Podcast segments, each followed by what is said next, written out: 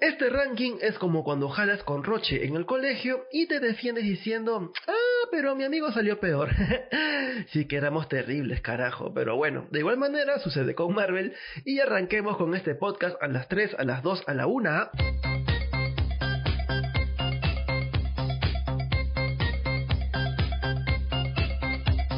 Hola, hola, mis vampiros tóxicos.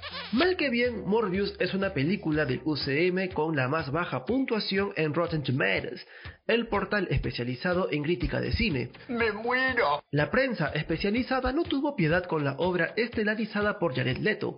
Pero, ¿acaso es la peor película en la historia de Marvel? No lo sé, tú dime. Veamos cómo es que esta película de mierda no es tan mierda en comparación de toda la mierda que vimos pasar por la pantalla grande. Ah, pero antes me olvidaba. Quiero precisar que hablaré de las peores películas de Marvel en toda su historia, no solo contando el UCM desde Capitán América el primer Vengador. Así las cosas, pues arranquemos con el bodrio de los cuatro fantásticos, no cualquier, no cualquiera versión, sino a la versión del 2015. La obra dirigida por Josh Trank y guionizada por Jeremy Slater obtuvo un miserable 9% de aprobación. eso tuvo que doler. La película perdió más de 80 millones de dólares y ganó los premios Razzie, que vienen a ser como los Oscars de, de lo peor del cine, a Peor Director y Peor Película. Eso no me lo esperaba. En la segunda película tenemos a Electra de 2005 con 11% de aprobación. El director Rob Bowman contó con la mamacita luchona y empoderada de Jennifer Garner y según los críticos esta película fue tan mala que prácticamente arruinó la carrera de la actriz tras haber tenido un buen debut como Electra de hecho en Daredevil de 2003. ¡Diablos, señorita!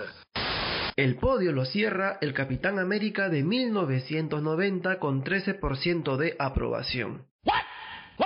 Así es chicos, Morbius se ha salvado de las tres peores películas de Marvel hasta ahora.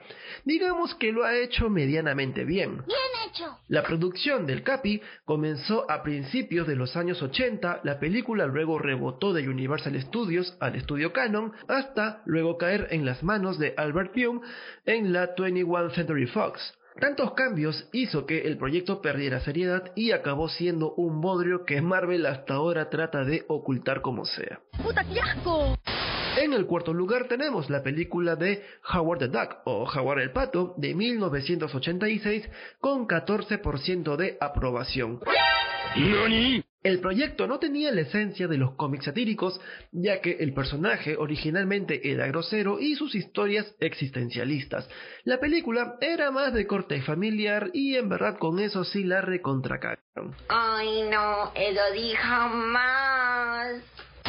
Y ya para el final tenemos por fin a Morbius con una aceptación del 16% en Rotten Tomatoes. Los críticos señalaron que la película carece de inspiración. Muchos condenaron los efectos anticuados y la edición entrecortada. ¡Mis ojos! ¡Mis ojos! A pesar de todas estas cosas malas, la estrella Jared Leto ha expresado interés en retomar el papel. Hay gente que simplemente nunca se rinde y luego está Jared Leto. Ah, por cierto, estaba siendo sarcástico.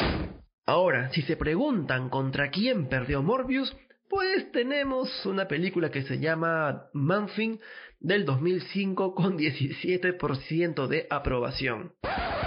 Sí, lo sé, si no has escuchado esta película, en verdad no es para menos. Pero agárrate de tu abuela, porque Morbius no le pudo ganar a Ghost Rider Spirit of Vengeance del 2011 con 18% de aprobación. Sí, amigos, me refiero a la misma película que fue protagonizada por Nicolas Cage. Así las cosas, ya puedes sacar tu línea qué sucedió con Morbius.